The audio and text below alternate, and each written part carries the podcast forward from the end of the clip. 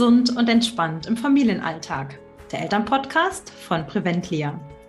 Mein Name ist Jenny Weber. Ich bin Gesundheitsmanagerin und gesund zufriedene zweifache Mama.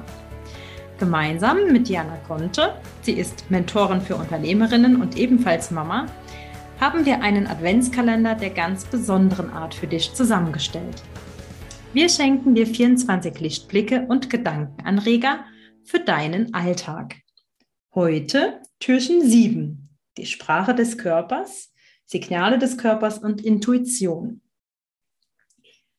Und hier möchte ich auf die Folge vorher verweisen. Da hat Diana äh, ja ein schönes Beispiel gebracht, dass Kinder sehr aus dem Bauch raus nicht nur Entscheidungen treffen, sondern auch schon noch sehr, sehr auf ihren eigenen Körper hören und ähm, ja, das auch noch viel besser wahrnehmen, Intuition viel besser wahrnehmen. Denn Intuition ist so eine Sache, die wird uns äh, über Erziehung, über die Gesellschaft, über die Konditionierung doch leider sehr aberzogen. Das heißt, wir lernen immer mehr, nur mit unserem Verstand Entscheidungen zu treffen und äh, nicht über unser Bauchgefühl, wie wir das so schön sagen, oder über, über unsere Intuition. Und ich habe hier ein ähm, Beispiel mal mitgebracht. Ähm, ja, das ist eigentlich speziell eher auf Gesundheit und Krankheit nur bezogen. Das lässt sich aber in andere Bereiche genauso widerspiegeln. Und zwar ist, sind das die vier Warnstufen unseres Körpers. Und diese vier Warnstufen sind folgende. Stufe 1 ist die geistige Eingebung. Stufe 2 sind die Symptome.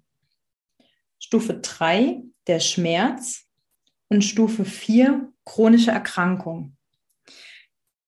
Und wenn wir jetzt hier nochmal vergleichen, wann gehen die Alarmglocken bei einem Kind in diesen vier Warnstufen an? Die Warn- oder die äh, Alarmglocke geht an bei der geistigen Eingebung. Das heißt, bei Stufe 1, das Kind merkt intuitiv, da ist was nicht richtig. Mir geht es nicht gut. Irgendwas stimmt nicht. Und jetzt kannst du für dich mal raten oder für dich mal reflektieren, wann bei dir die Alarmglocken angehen. Bei manchen beim Thema Schmerz, dass sie dann in Handlung kommen. Bei vielen, die unterdrücken selbst den Schmerz noch und tun das ab und gehen ja eigentlich dann erst äh, in Handlung, wenn die chronische Erkrankung, die Diagnose vom Arzt vorliegt, als Beispiel. Und da einfach so ein kleiner Appell an mich, äh, an, an dich, ich sage schon an mich, aber ich mache das selber. Mir ist es selber immer ganz, ganz wichtig. Ein kleiner Appell und äh, wenn du das möchtest, dass du da mehr in die Körperwahrnehmung reinfindest äh, und einfach ein bisschen sensibler und achtsamer mit dir umgehst und deinen Körper einfach häufiger mal fragst und dich selber fragst, wie geht es mir denn heute eigentlich? Gibt es vielleicht irgendwelche geistigen Eingebungen? Gibt es irgendwelche Symptome, die ich durch den Alltag, durch das, was so drumherum passiert, aktuell noch nicht wahrgenommen habe? Ist da irgendwas? Und warum ist das? Kann ich dem Aufmerksamkeit schenken? Denn je nachdem, welche Symptome auftreten, sagt mir mein Körper schon ganz, ganz klar über diese Sprache, spricht nämlich der Körper, sagt mir mein Körper ganz klar, was ich denn eigentlich dagegen tun kann, damit ich einlenken kann. Und das finde ich, ja, ähm, ganz, ganz wichtig und ganz wertvoll, wenn du in die Richtung jetzt irgendwie was hast, dass du sagst, die ein oder anderen Symptome, beispielsweise, ich habe häufiger Bauchschmerzen, ich habe Kopfschmerzen, irgendwas, dann will dir dein Körper damit etwas sagen. Schreib mir doch gerne da einfach mal, wenn du jetzt sagst, es gibt da irgendwas, das möchte ich ganz gerne mit dir teilen.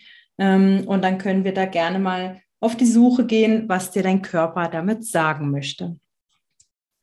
Ja, und Diana ähm, hat ein ganz, ganz schönes Beispiel mit dem oder eine schöne Methode mit der Bedürfnispyramide, wo sie auch im Speziellen auf die körperlichen Bedürfnisse jetzt eingehen möchte. Ja, genau. Also ich finde, äh, Jenny, äh, das passt optimal einfach auch insgesamt zu dem Thema Körper, weil die Bedürfnispyramide, die kennt ihr sicherlich, die, die Bedürfnispyramide nach Maslow. Wir sprechen zwar auch in der nächsten Folge nochmal intensiver über das Thema Bedürfnisse, aber es passt eben, wie gesagt, heute schon zum Thema Körper, weil ähm, die Pyramide oder Maslow letztlich sagt, erst wenn ich meine physischen Bedürfnisse ähm, gestillt habe, dann kann ich auf der Pyramide quasi nach oben gehen und ganz oben steht Selbstverwirklichung. Ich möchte nicht auf die Zwischenstufen eingehen, aber ich mag sehr gern mit euch heute über diese eben erste Stufe sprechen, die unterste Stufe, nämlich die, wie gesagt, die physischen Bedürfnisse.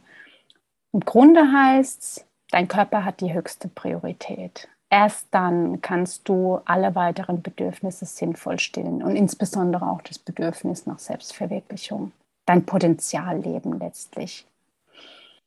Und ich stelle einfach oft fest, auch mit meinen Klientinnen, wir sprechen ganz viel über das Thema Selbstverwirklichung, Potenzialleben und dann komme ich oft in die Situation und, ähm, und, und, und merke, eigentlich sind die Grundlagen dafür noch gar nicht geschaffen um dorthin zu kommen. Weil die Grundlage heißt, ich brauche Kraft dafür. Und die Kraft, die bekomme ich von meinem Körper.